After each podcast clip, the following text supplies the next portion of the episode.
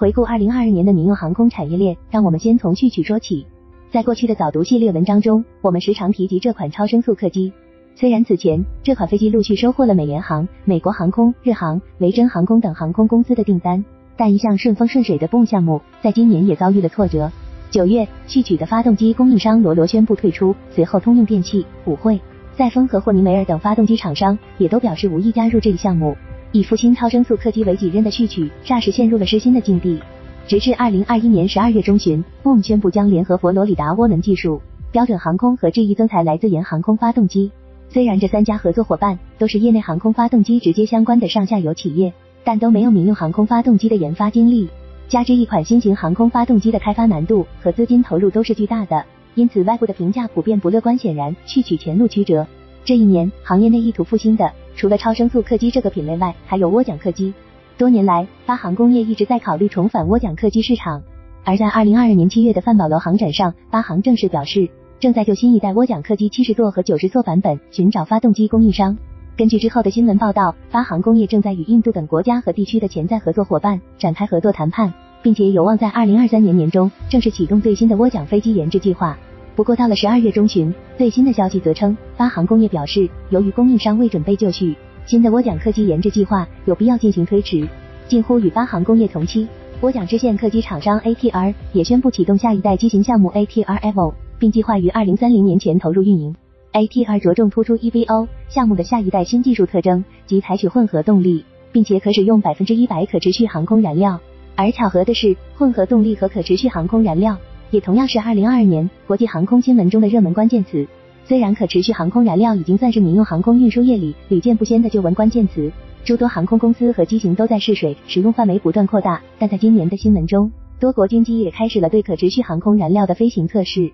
比如十一月初，英国皇家空军和空客公司合作，使用 A 三三零 MRTT 多用途加油机，完成了首次军用运输机的百分之百可持续航空燃料的飞行。到十二月份，美军已宣布计划扩大可持续航空燃料的生产和使用。这对于作为全球最大喷气燃料用户，也是最大的温室气体排放的美国来说，无疑是重大转变。至于混合动力技术，其与电动、电动垂直起降飞行器、氢能、太阳能等能源关键词一起，构成了这一年里的航空技术热词。而在这些技术新动态、行业新探索的背后，一个不容忽视的背景，则是国际民航组织于二零二二年十月通过的国际民航业在二零五年实现净零碳排放的承诺。如此重大的行业转型，显然孕育着巨大市场与商机。此刻航空产业链上下游正蓄势待发，千机竞发。而二零二二年，在一些新兴企业涌入航空产业的同时，一些老牌航空制造商、发动机厂商则是选择牵手汽车厂商展开多领域合作，比如八航工业与丰田、罗罗与现代、洛马的臭鼬工厂与迈凯伦的合作等。在这些新闻的汇聚之下，显而易见的是，混动、电动、电动垂直起降飞行器、氢能、绿色出行。脱碳等一众新概念和新技术，将是未来相当长一段时期内航空领域行业正确。二零二二年八月，波音交付了自二零二一年五月以来的首架波音七八七。按照波音官方的说法，在彻底的工程分析、验证和返工，以确保所有飞机均符合波音公司严格的规格和监管要求之后，波音七八七恢复交付。当日的波音股价也应声而涨，这显然表明了这则喜讯对于波音公司的分量。而到了年底，波音又释放了另一则喜讯。美联航给出了美国航空公司有史以来最大的宽体飞机订单，一百架确认订单，以及一百架意向增购的波音七八七。不过，就在波音七八七恢复交付前的一个月，波音刚刚经历了它的悲伤时刻。二零二二年七月初，中国三大航空公司宣布购入二百九十二架空客 A 三二零 neo，空客给予了积极回应，称新订单展示了中国航空市场的积极复苏势头和繁荣前景，客户对空客的强烈信心。而与之形成对比的。则是波音语言表的失望之情。不少国际媒体解读到，在当前的中美关系背景下，波音被中国拒之门外，或许是认清现实了。波音公司表示，正积极为积压的737 MAX 客机寻找新买家。而印度的诸多航司就被波音视为潜在的理想买家。年底的消息称，印度航空即将与波音公司签下150架737 MAX 的订单。此外，波音对印度的重视还包括在班加罗尔耗资160亿卢比新建一座工程技术中心。以及波音在印度公司的规模上，也将达到四千名正式员工、业务相关的外包人员七千人的规模。二零二二年十二月初，在连续生产了五十三年，下线交付了一千五百七十四架波音七四七后，波音的最后一架波音七四七下线，这也标志着这款堪称波音历史上最著名、最受欢迎的客机正式谢幕。虽然以当前波音747在全球的保有量来看，未来相当长一段时期，我们依然会在全球各国的航线中看到它、体验它。但根据航空数据分析公司的数据，波音747已经在客运航线上逐渐隐去，只有四十四架客机在役，更多的波音747则转至货运市场。加之近年来多家航司的空客 A380 已经陆续离场，二者所代表的空中巨无霸时代已经远去了。他们背后所代表的大型枢纽机场的重要性也正在削弱，他们所留下的需求空白正在被空客 A350、波音787这类双发宽体机所填补。与此同时，另一行业趋势正在显现，更经济高效的窄体机正在崛起。二零二二年里，我们也欣喜的看到了窄体机领域的大新闻。首先是中国商飞 C 九幺九在九月二十九日取证成功，并于十二月九日将首架机交付东方航空，标志着全球干线窄体机市场三足鼎立新格局出现了。国际媒体也对 C 九幺九投注了异常热烈的关注目光，因为这是中国人的大飞机。另一则重要新闻则关乎首飞。二零二二年六月十五日，空客 A 三二一 XL 二在德国汉堡首飞。空客 A 三二一 XL 二作为目前载体飞机中航程最远的机型，面向新兴且利润颇丰的远程单通道客机市场，堪称载体机最终能够改变游戏规则的型号。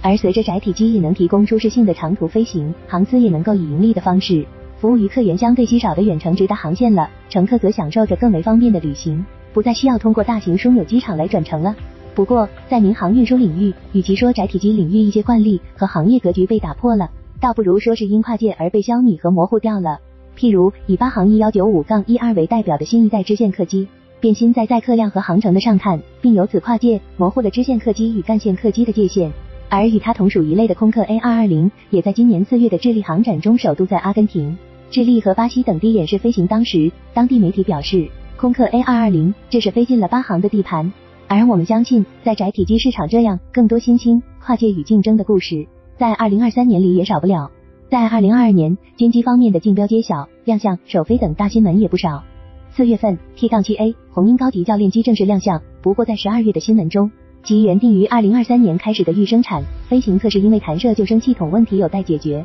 被推迟到了二零二四年。与首飞相关的。则是七月十九日，作为韩国自主国防辉煌成就代表的 KF-21 战斗机首飞成功。而韩国对于 KF 杠21的望子成龙，除去雄心、民族情绪因素外，更实在的还是韩国空军的换装需求。在这一年度的各种全球空军规模排名中，虽有数据差距，但基本上都将韩国空军排在了美俄中印之后的第五或第六的位置。所以，即便迎来了 F 杠 35A 但韩国空军中老旧的 F 杠4和 F 杠5等机型依然需要一百二十架新机来接班。在项目竞标方面，重磅新闻是美国陆军宣布选择贝尔直升机的 V 杠280轻转旋翼机来取代其标志性的黑鹰直升机。对于这个项目千亿大蛋糕带来的厂商利益、产业格局等方面的影响，二零二二年的早读系列中均有文章关注。在接下来的二零二三年，我们或许可以吃瓜关注一下这个项目的最终结果揭晓后，己方是否会像过往竞标中曾上演过的落败一方波音、西科斯基团队的不甘，打起法律官司。相较于该项目竞标揭晓的高热度。八月份时，美国特种作战司令部的武装守望计划竞标揭晓的新闻就显得不那么引人瞩目。竞标结果是 L 三哈里斯和空中拖拉机公司团队击败其他四个竞争对手，拿下了无限期交付、无限期数量的三十亿美元合同。他们的 AT- 杠八零二 U 将作为武装监视飞机，为反恐行动和非常规战争提供近距离空中支援、精确打击和武装情报、监视和侦查。而与此情此景有点类似的，还有年初的俄罗斯图杠幺六零 N 轰炸机恢复生产。首架全新机的完成首飞，与之对应的则是临近年尾大热门 B- 杠二一隐身轰炸机的公开亮相。B- 杠二一在去年年末的闪亮登场，再次揭示了轰炸机在各类航空装备中无可替代的地位与价值，凸显其作为大国专属国之重器的地位。而轰炸机在与高超声速武器等新一代控射武器结合后，也体现了其作为大型空中平台的优势。二零二二年五月，在先前的测试中经历三连败后，美国空军 B- 杠五二一下跨载试射的 AGM- 杠幺八三 A 高超声速导弹终于迎来了首次成功。